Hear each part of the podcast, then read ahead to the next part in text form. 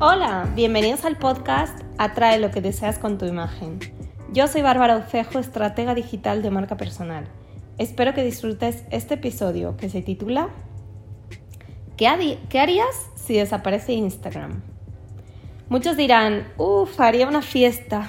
Otros que le hayan encontrado las bondades a esta red social y todavía no hayan descubierto sus sombras dirían que se mueren Obviamente en sentido figurado, porque su negocio depende en gran parte de Instagram. De ahí le vienen los clientes, porque es ahí donde puede crear un contenido que impacta más, etc. Pues bien, yo últimamente estoy bastante asqueada de esta red social y no quiero decirlo muy alto, porque yo soy de las que por un lado haría una fiesta, porque me quitaría un peso de encima, pero por el otro es la red social que más utilizo con fines profesionales y es de donde me descubren mis clientes potenciales.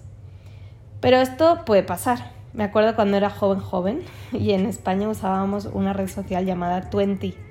Yo tenía ahí todas las fotos de mi adolescencia y mis primeros años universitarios. Y un buen día cerró y ya jamás pude recuperar todas esas fotos.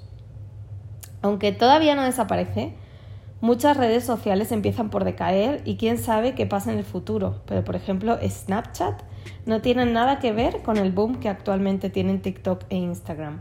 ¿Quién no nos dice que lo mismo le pase a estas dos últimas en unos años? Lo que puedes ir haciendo para prever una situación como esta es algo que siempre he dicho. No dependas solo de una red social. Alimenta otra, por si la tienes que activar como medio de prospección de clientes. Algo que podemos hacer es, por ejemplo, republicar los reels de Instagram en TikTok y no al revés, porque el loguito de TikTok es bastante más molesto, aunque hay forma de quitarlo.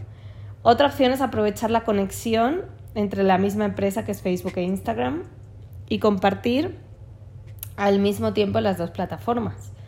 Otra estrategia más novedosa y todavía casi sin explorar en comparación con las dos ideas previas es abrirte perfil en Pinterest y crear un perfil más personal ahí, desde el, desde el que puedas darte a conocer como marca personal, indicando a qué te dedicas en la bio y conectándolo con Instagram, por ejemplo.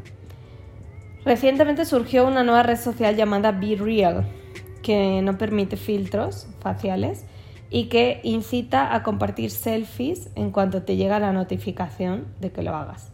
No sé si esto será de mi agrado, apenas ando probándola.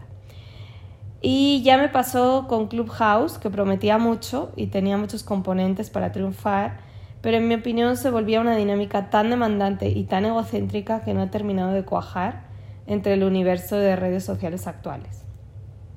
En resumen, redes sociales hay muchas, solo eh, eficientar nuestro tiempo y elegir a cuáles dedicarles tiempo y estrategia creo que es como lo más acertado. En mi opinión, lo determinante para elegir en cuál sí apostar es el factor de si nuestro cliente ideal se mueve en esa red social y si nos sentimos cómodos con la forma de compartir contenido ahí. Si te gustó este episodio, recuerda darle clic al botón de seguir, compartir con tus amigos y volver para escuchar próximos episodios que te ayudan a crecer online.